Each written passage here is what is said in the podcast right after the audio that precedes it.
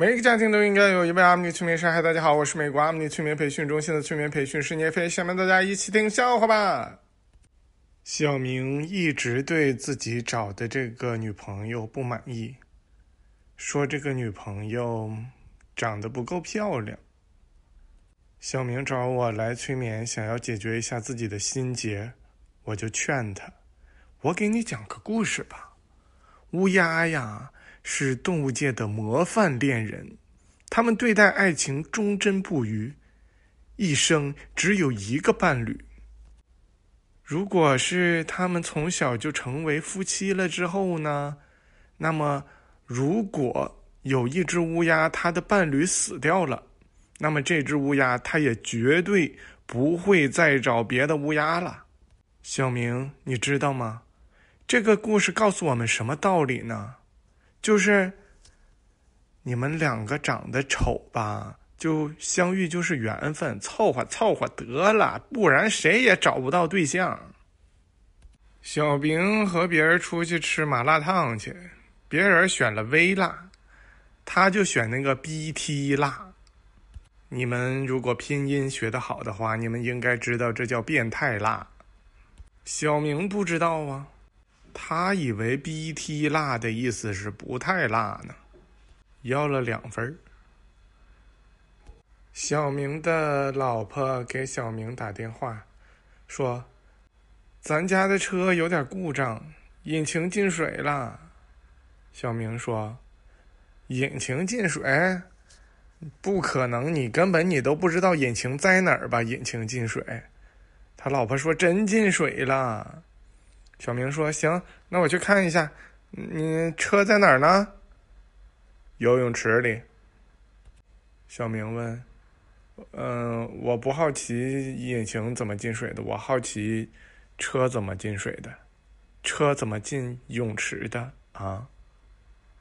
可能现在在场的所有听众朋友们也都在关注，车是怎么进入到泳池的呢？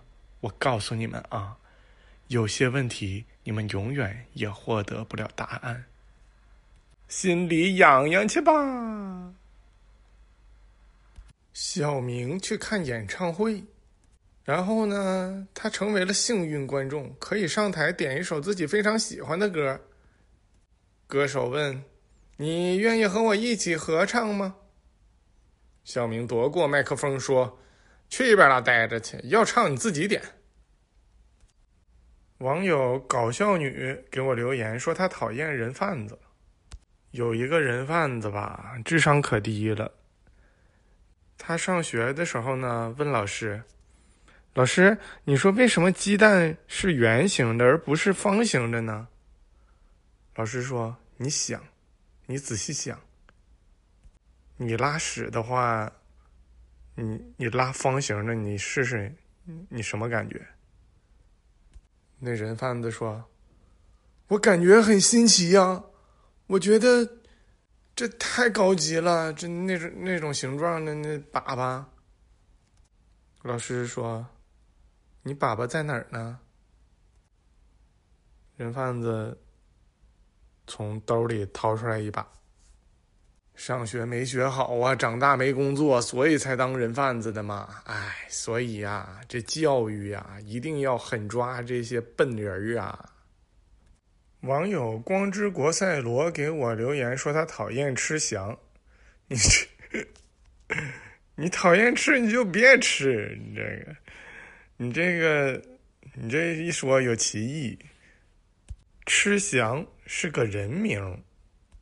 他上学的时候吧，跟一个女生说：“如果有男生跟你说你很笨，你真笨，那么他就是喜欢你，他想追你。”那女生说：“我们数学老师都说我好几年笨了，他也一直也也没追我呀。”赤翔说：“那那可能你是真笨吧？”女生说。你去吃翔吧你。上课的时候呢，大家让选班干部，然后有一个小组的人都非常支持咱们这位吃翔同学。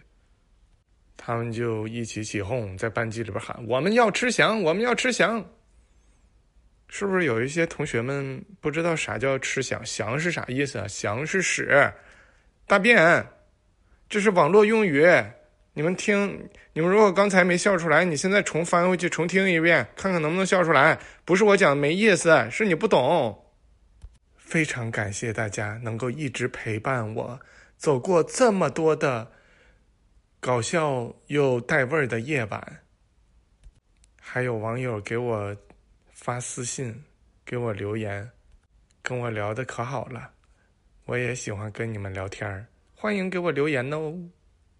最近要忙着准备举办阿姆尼催眠培训的事儿了，但是我会抽空给大家编笑话的。非常感谢大家的收听，我们下次再见。